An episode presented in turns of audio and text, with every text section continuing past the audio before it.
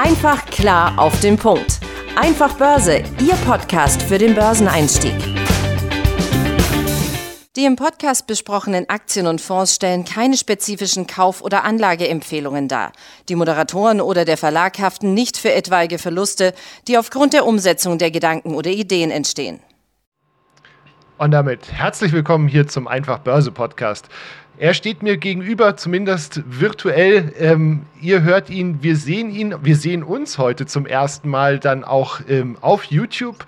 Lieber Tim, herzlich willkommen. Ja, Benjamin, freut mich hier. Wir eröffnen ein neues Kapitel. Wir wollen uns ja auch hier kontinuierlich weiterentwickeln. Äh, demzufolge, du hast es schon gesagt, ab sofort gibt es uns ja nicht nur als Podcast, sondern auch als Videopodcast. Genau, weiterentwickeln, gutes Stichwort. Wir entwickeln uns weiter. Aktien sind kein gutes Investment.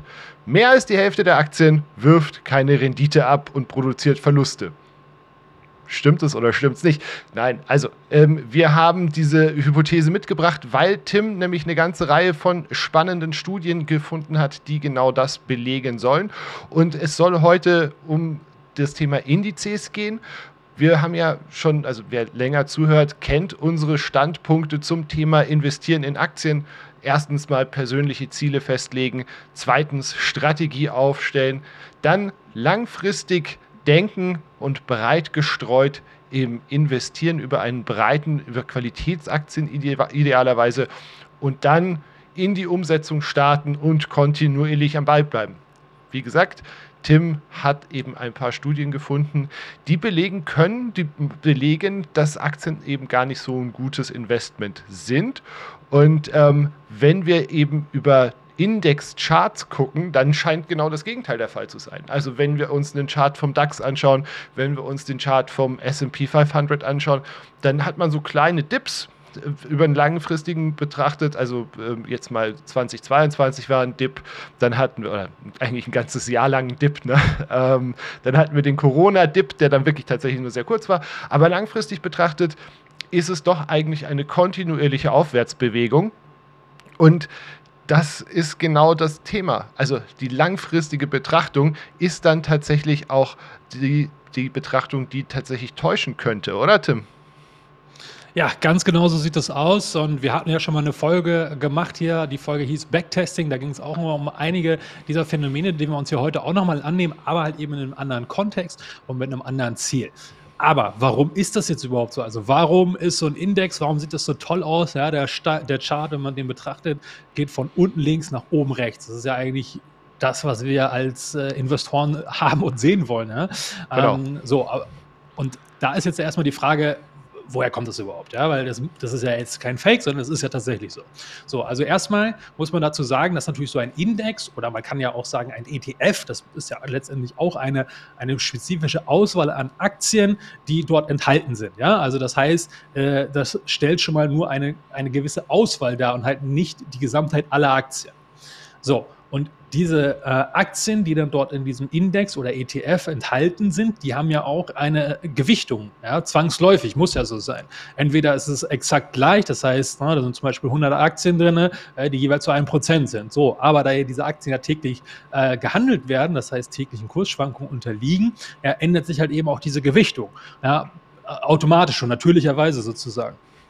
Aber man kann ja natürlich diesen Index auch noch künstlich modellieren. Ja? Und da ist ja auch diese Stichwort Gewichtung eben. Da kann man ja über- oder untergewichten. Da hat man ja auch schon ein paar Folgen dazu gemacht. So, und dieses ganze Konstrukt führt halt dazu, dass halt eben, naja, da halt eine Performance erzeugt wird, die halt für diesen Korb äh, stellvertretend ist, aber, aber nicht äh, für alles oder für alle Aktien oder den gesamten Markt halt. Ne?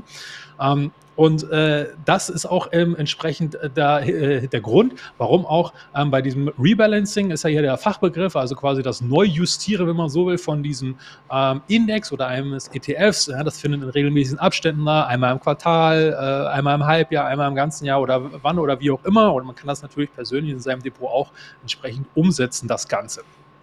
So, und bei diesem Rebalancing, also bei dem Index, ist es ja letztendlich so, dass dort ja, die Gewinner drin bleiben und die Verlierer, äh, die halt nicht mehr die äh, Kriterien erfüllen, wie auch immer sie dann bei dem jeweiligen Index entsprechend aussehen. Zum Beispiel haben nicht mehr genügend Marktkapitalisierung oder andere Unternehmen sind wesentlich besser gelaufen die letzten äh, Monate und die rücken dann auf. Das heißt, die Loser fliegen raus und die Gewinner sind drin. Das heißt, man hat letztendlich eigentlich ja so eine Art äh, Trendfolge ähm, Korb gebastelt ja, in diesem Index, ja, weil da halt man immer nur die Gewinner drin hat, zumindest äh, über die längere Zeit. Kurzfristig kann da natürlich, sind da natürlich auch Schwankungen drin, das ist ja ganz klar.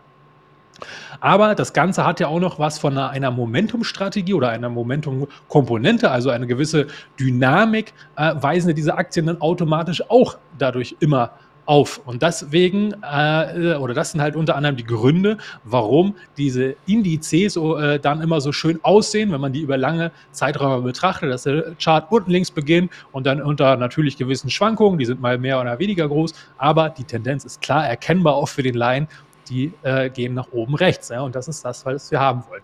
Aber wir merken uns an dieser Stelle schon mal, ein Index ist nicht der gesamte Markt und repräsentiert diesen auch nicht. Ganz genau. Also wir haben mit dem, was du gerade beschrieben hast, ja im Prinzip eine, eine starke Verzerrung der Rendite. Und ähm, ich hatte es eingangs angekündigt, du hast dich mal ein bisschen schlau gemacht, du hast ein paar Studien gewälzt für uns und hast uns da wirklich auch ein paar spannende Zahlen mitgebracht. Die erste, die ich mal, auf die ich jetzt mal gucken möchte, ist tatsächlich diese von den Blackstar Funds. Die haben tatsächlich untersucht, wie gut oder schlecht alle alle US-Aktien laufen. Und das Ganze tatsächlich über einen relativ langen Zeitraum, und zwar von 1983 bis 2007, also bis Ende 2006, und haben dafür dann eben insgesamt 8054 Aktien sich angeschaut. Und das Ergebnis ist da tatsächlich schon sehr interessant. Du hast uns ja auch den Chart dazu äh, mitgebracht. Ähm, fand ich wirklich spannend, nämlich dass 18,5 Prozent aller Aktien in diesem beobachteten Zeitraum 75 Prozent ihres Werts verloren haben 39 Prozent aller Aktien während der, ihrer Lebenszeit eine negative Rendite eingefahren haben und 64 Prozent aller Aktien schlechter liefen als der marktbreite Russell 3000 Index. Und wenn wir das dann eben, dann bleiben uns jetzt noch knappe 18,5 Prozent der Aktien übrig und die haben tatsächlich mindestens 300 Prozent Rendite gemacht. Also das war schon echt, also ich hätte es nicht so eingeschätzt, weil man eben ähm, diese verzerrte Rendite über die großen Indizes hat. Ja, ganz genau. Und äh, wir haben auch noch eine zweite Grafik mitgebracht, die stammt auch aus dieser Studie. Da ist das Ganze noch mal ein bisschen anders ähm, ja, dargestellt und noch mal ein bisschen mehr Information. Äh, das fand ich noch mal ganz nett. Und da ist eben auch noch mal hier ganz klar zu sehen, dass in diesen äh, ja, rund 8000 Aktien, die sie in diesem Zeitraum eben entsprechend untersucht haben, ja, 64 Prozent, also zwei Drittel, ziemlich genau zwei Drittel, äh, eine Rendite von null oder weniger aufweisen. Ja, und de demzufolge natürlich deutlich schlechter selbst als sowas wie in Anführungsstrichen langweilig langweilige Staatsanleihen entsprechend sind. Ja, ähm, Andersrum gedreht, 36 Prozent dieser 8000 Aktien waren halt für die gesamte Rendite zuständig. Ja, das muss man sich auch auf der Zunge zergehen lassen, ja, wie, wie extrem das eigentlich ist. Und jetzt gehen wir nochmal eine Stufe drunter, da wird es noch extremer. Von diesen 36 Prozent der Gewinneraktien wiederum waren es nur 6,1 Prozent ja, der Aktien, die eine massive Outperformance geliefert haben, nämlich von 500 Prozent und mehr. Ja, und das ist natürlich dann gigantisch, dass die diese Aktien entsprechend auch ja, jene sind, die diese tollen äh, Kursvorläufe dann langfristig eben erzeugen über die Zeit und über ihre tolle Performance entsprechend. Genau, jetzt kann man natürlich sagen, ja gut, äh, das sind jetzt zwar 25 Jahre, das ist natürlich schon relativ lange, ja, so, äh, so lange sind wahrscheinlich die meisten von euch da draußen noch nicht an der Börse unterwegs, ja. Aber wir auch nicht. Auch, wir auch nicht, ja, zusammenkommen wir aber tatsächlich jetzt äh, ja, tatsächlich schon auf, auf so viele Jahre. Ähm, aber man muss natürlich auch sagen, ja, Stichwort Kapitalmarktstudien, da werden ähm, oder ist die Aussagekraft natürlich noch umso besser und umso höher, umso größere Zeiträume wir dort betrachten. So, ja, bei dieser Blackstar-Studie, ähm, da haben wir jetzt entsprechend ja hier rund 25 Jahre gehabt, aber ich habe noch eine zweite gefundene Studie, dann das Thema, ja, scheint zunehmend im Fokus der Forschung immer mehr zu rücken, weil natürlich ja auch die Wissenschaftler oder die Wirtschaftswissenschaftler das immer mehr interessiert. Ja, was sind denn eigentlich so, äh, wie funktioniert da eigentlich der Markt und wo kommt da überhaupt diese Renditen her? Und da fand ich nochmal was ganz Interessantes, weil es ja eben entsprechend der Betrachtungszeitraum mal wesentlich größer ist. Und zwar der Hendrik Bessembinder der, und sein Team, die haben den Zeitraum von 1926 bis 2016 entsprechend untersucht. Und in diesem gesamten Zeitraum gab es Aktien, die sozusagen am Leben waren, irgendwann in dieser Zeit von 26.000. Die Herrschaften hier haben aber auch wieder nur in Anführungsstrichen den amerikanischen Markt untersucht, weil der entsprechend am besten entwickelt ist und es da auch eben die besten Daten gibt. Ja, und das ist halt auch eben ein Stichwort, ihr müsst euch mal auf der Zunge zergehen lassen, bei 26.000 Aktien, ja, die täglich irgendeinen Kurs haben, mindestens ein oder zwei ja. ja Kursstellungen, äh, was die, äh, ja, was das Team um den Herrn äh, äh, Bessenbinder dort für Arbeit reingesteckt hat. Also in diesem Sinne nochmal danke an euch, dass wir diese tolle Studie jetzt hier nutzen dürfen und die eure äh, die Erkenntnisse hier haben und mit euch auch teilen können. So, was sind denn jetzt die Ergebnisse? Also, in dieser Studie kam entsprechend raus, also ziemlich genau das Gleiche letztendlich, was entsprechend äh, schon der Black äh, Star Funds hier entsprechend rausgefunden hat. Nämlich 58 Prozent aller äh, Aktien, die dort in diesem Zeitraum untersucht worden sind, liefen schlechter, deutlich schlechter teilweise als US-Staatsanleihen. So, und jetzt kommt der Hammer, nämlich jetzt sieht man nämlich nochmal über den längeren Zeitraum, wird diese Diskrepanz zwischen diesen wenigen Gewinner noch größer. Nämlich, jetzt sind wir nämlich nicht mehr bei, bei, bei 6% dieser absoluten Highflyer, sondern nur noch bei 4%, äh, die den gesamten Wertzuwachs hier über diese lange Zeitraum entsprechend erwirtschaftet haben. So, und jetzt wird es noch krasser. Von diesen 4% der langfristigen Gewinner waren wiederum nur 90 Aktien, also nur 90 Aktien von 26.000 Aktien, waren alleine zur Hälfte, also zu 50% Prozent für die gesamte Rendite zuständig. Ja? Also ich meine, das muss man mir auf Zunge zergehen lassen, wie krass das eigentlich ist. Ja? So, wie gesagt, das war alles amerikanische Aktien. Es gibt mittlerweile auch mehrere Studien, die haben wir jetzt, wollen wir jetzt nicht im Detail vorstellen, aber die das auch nochmal auf globaler Ebene untersucht haben, weil man könnte ja möglicherweise unterstellen, ja, der amerikanische Markt, der ist halt so besonders, das kann jetzt ähm, die Aussage da jetzt zwar zutreffen, aber nicht auf alle Märkte zutreffen. Aber genau das Gegenteil ist der Fall, nämlich die globale Evidenz ist auch gegeben, die ist sogar noch stärker, also die Verzerrung ist noch stärker als beim amerikanischen Markt. Ja, und da ist natürlich super interessant und da lassen sich für uns als Anleger natürlich auch einige Rückschlüsse draus ziehen und etwas draus lernen. Nicht wahr, Benjamin? Nee, dafür sind wir hier und äh, ansonsten, nee, wir können hier nichts lernen. Ihr könnt jetzt abschalten. Nein, Quatsch, natürlich nicht. Also, natürlich ist ähm, bei der kurzfristigen und langfristigen Verteilung von Aktienrendite, die, also die, die weichen extrem voneinander ab. Also, je langfristiger, desto besser. Eine besonders starke Performance erzielt man eben, wenn man langfristig dabei ist. Was man auch lernen kann daraus ist, dass man tatsächlich eben, also das Finden dieser Aktien ist die eine Sache. Die andere Sache ist dann tatsächlich auch durchzuhalten, also wirklich am Ball zu bleiben. Ähm, oft werden ja dann Gewinner nach einem besonders hohen Anstieg erstmal verkauft, nach dem Motto so, ah, ich nehme jetzt das mit, die Aktie ist sowieso schon so gut gelaufen, so teuer, da steigt keiner mehr ein. Das verändert sich ja auch mit der Zeit. So. Ähm, heißt, wenn man eine Aktie, die fundamental gut aussieht und auch charttechnisch gut performt, ähm, hat, sollte man sie laufen lassen. Ist eine alte Börsenweisheit, Gewinner laufen lassen, deswegen besser nicht aussteigen. Warum? Wenn was funktioniert, macht es ja überhaupt gar keinen Sinn. Andersrum kann es natürlich äh, riskanter sein, scheinbar billige Aktien zu kaufen, weil man dann sich möglicherweise halt langfristig Nieten ins Depot reinholt, äh, die einfach, ja, schon mal, schon mal schlecht gelaufen sind und damit eben das, das Risiko besteht, dass sie einfach weitersaufen. Also schlecht. Ja. Ganz genau. Ja, und jetzt schließt sich auch sozusagen der Kreis vom äh, Anfang unserer Folge, wo wir ja euch entsprechend ja diese unsere grundsätzlichen, sich selbst mal äh, zeitlosen äh, Ratschläge für Privatanleger, ja, die wir gesagt haben, also breit streuen, Strategie erstellen und so weiter. Ja, also erstmal so die ganz groben Basics. Ne? Und genau diese ähm, Handlungsempfehlungen bringen uns entsprechend ja auch wieder zurück zu diesen Indizes, ja, äh, weil das ist ja eben das Interessante, dass ähm, obwohl wir sozusagen diese starke Verzerrung entsprechend haben, äh, wir trotzdem ja auch wiederum mit unseren quasi Faustformeln, nenne ich es jetzt mal, äh, die wir halt eingangs ja nochmal gesagt haben, ähm, entsprechend ja all diese Vorteile uns quasi automatisch mit immer in, in, äh, mit, im, in, in, im Rucksack haben oder in unser Depot buchen. Ja? Äh, denn so ein Index oder ETF, weil ein Index selber, den kann man ja nicht kaufen, da können wir sehen, was wir den Kursverlauf ne, äh, äh, im, im, Fernsehen oder auf unserem Chartpunkt ETF-Programm oder unserer Börsenplattform entsprechend. Aber den Index selber, den können wir ja nicht kaufen. Aber wir können Produkte, die diesen Index abbilden, kaufen. Zum Beispiel ein DAX, ein Nasdaq 100. Ne? Das geht wiederum. Und diese ähm, ETFs entsprechen. Wir haben ja auch schon unzählige Folgen darüber gemacht und da auf verschiedenste ähm, Aspekte ähm, ja, euch informiert und aufgeklärt. Ja, und diese Vorteile haben wir da, vereinen wir letztendlich ja. Und das bringt ja letztendlich auch diese Erkenntnisse der Studie nochmal heraus. Nämlich der ETF äh, von seiner Natur her oder von seiner Struktur, ja, der hält ja immer an den Gewinnern fest, weil die bleiben ja da drinnen. Und die ganzen Verlierer, die fliegen konsequent raus, immer nämlich bei diesem Rebalancing oder in gewissen Intervallen, wenn dieser, wenn die jeweilige Aktie nicht mehr die Kriterien erfüllt, weil sie zum Beispiel ähm, ja, zu schlecht sind, so große Kursverluste haben oder ähnliches.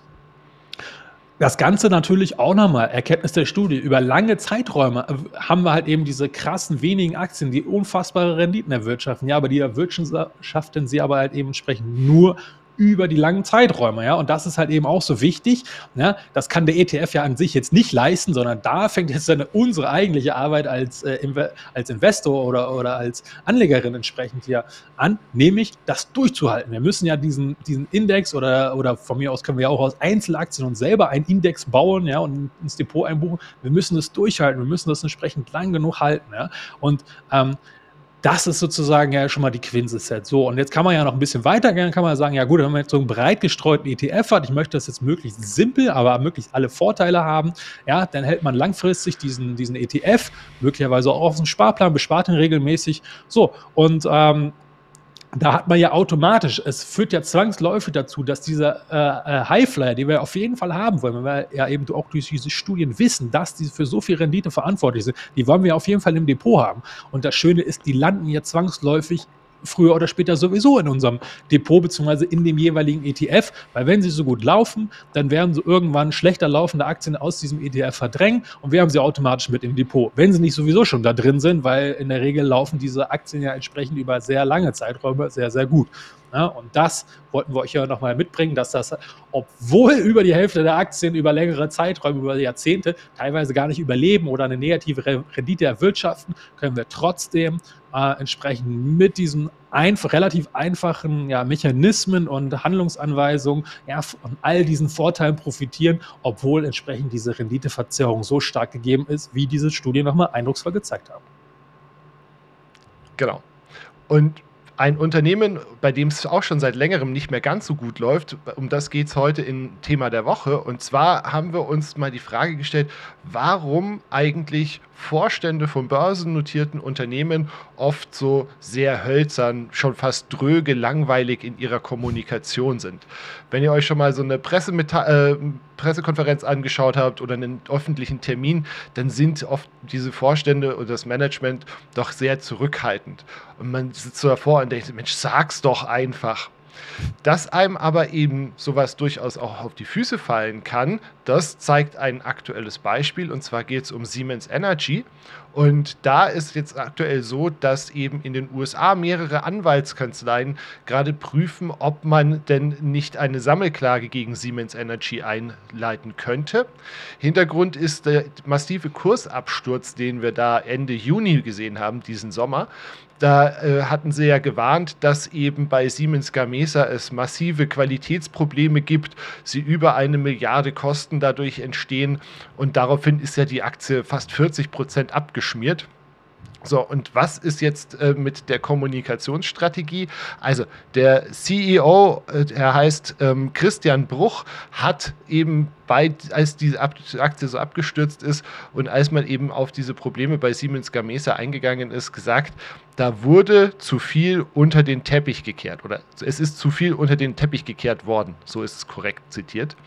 Und ähm, das Problem war ja tatsächlich, dass eben Siemens Energy äh, Gamesa, diese Windkraftsparte, Anfang des Jahres für 4 Milliarden gekauft hat. So, und jetzt gehen eben diese Kanzleien her und sagen, diesen Satz von dem Herrn äh, Bruch kann man eben so auslegen, dass das Management damals schon gewusst hat, dass da vielleicht das ein oder andere im Argen liegt und trotzdem das Geld ausgegeben hat und damit praktisch die Aktionäre geschädigt hat.